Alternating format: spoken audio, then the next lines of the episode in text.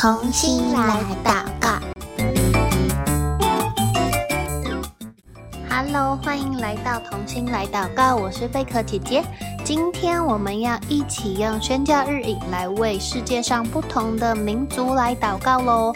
那如果手边有宣教日影的小朋友，可以帮我翻开二零二三年的七月十八号的内容。那手边没有宣教日影也没有关系，你可以点选节目下方的链接，就可以免费订阅一本属于你的宣教日影喽。前面几次的同心来祷告，我们为着俄乌战争里面的各种不同的呃事情、不同的族群来祷告。那今天开始呢，我们要为乌克兰当中不同的种族、不同的人一起来祷告哦。那今天我们要祷告的这一个族群呢，他们叫做切尔克斯人。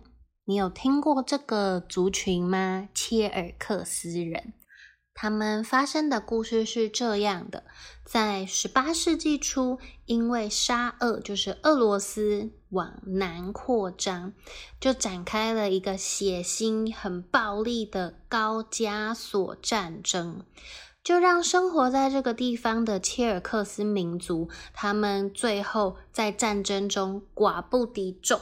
就在俄罗斯的逼迫之下，他们就只好宣誓效忠俄国。为了要彻底制服这群顽强的切尔克斯民族的人，沙俄就强制将部分切尔克斯民族迁出高加索地区，就是把他们从原本他们住的地方搬出来。可是由于他们出来的这个路途当中很遥远，而且又缺乏粮食、缺乏水，而且天寒地冻，又有瘟疫肆虐，所以在他们迁出来的这个路途上，有将近一半的切尔克斯人都死在这个路上了。那到现在为止，这些切尔克斯人他们散居在。俄罗斯、美国、土耳其、约旦、叙利亚等五十多个国家。那在乌克兰呢，也有大约三百三十八位的切尔克斯人。所以其实他们在乌克兰的人数非常非常非常少，对不对？可能三百三十八，可能连有一些国小的小朋友加起来都比他们还要多了。那这些切尔克斯人呢？他们信奉什么宗教呢？他们是信奉伊斯兰教。那很多切尔克斯人，因为他们经历，他们的祖先经历了这个很可怕的战争，还有那一段很痛苦的迁徙记忆。他们就在每年的五月二十一号，把它定为切尔克斯哀悼日，来纪念在高加索战争中所有受害的呃切尔克斯人。然后他们也开始变成民族主义，就是用很强烈、很剧烈的方式，要求俄罗斯要承认他们之前在高加索所犯下的。种族灭绝罪，因为很多的切尔克斯人因着这个战争，因着俄罗斯，他们就死掉了，对不对？而且呢，他们主张要建立切尔克斯国，被驱逐出去的切尔克斯人都嗯找回来。刚刚我们说切尔克斯人，他们现在分散在五十多个国家，对不对？散居在各地的切尔克斯人，他们也。很努力的想要振兴切尔克斯的文化，不要让他们的文化，嗯，就消失在这个世界上。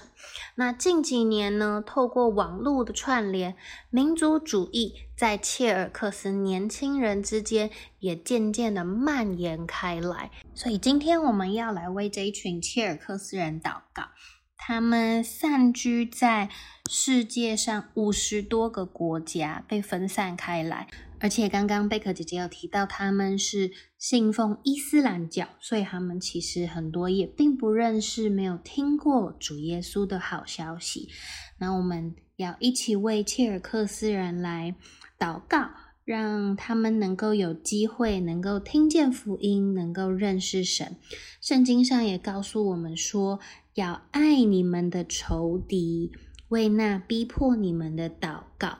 虽然切尔克斯人对于俄罗斯之前的这个战争，还有他们所做的行为感到非常的愤怒，但是我们求神能够把从神而来的爱放在这些切尔克斯人的心里面，让他们能够从心里面挪去对俄罗斯的怨恨，然后也能够让这个他们所定的切尔克斯哀悼日很难过、很痛苦的回忆，可以转变为。纪念神丰盛慈爱的节日。好，那我们今天要一起来祷告喽。那请你呃跟着贝克姐姐一起，我祷告一句，请你跟着我一起祷告一句。亲爱的天父，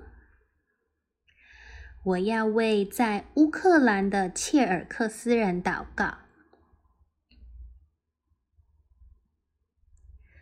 恳求圣灵在他们心中动工，使切尔克斯人转离伊斯兰教，有机会认识你，生命得着改变，成为新造的人，也求你的爱。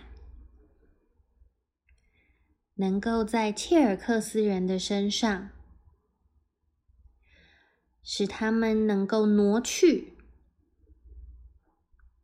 对俄罗斯的怨恨，停止激进的行为，能够拥抱同为主内家人的俄罗斯人。让充满痛苦的切尔克斯哀悼日能够成为彰显主丰盛慈爱的节日。谢谢主耶稣，听我的祷告，奉主耶稣的名求。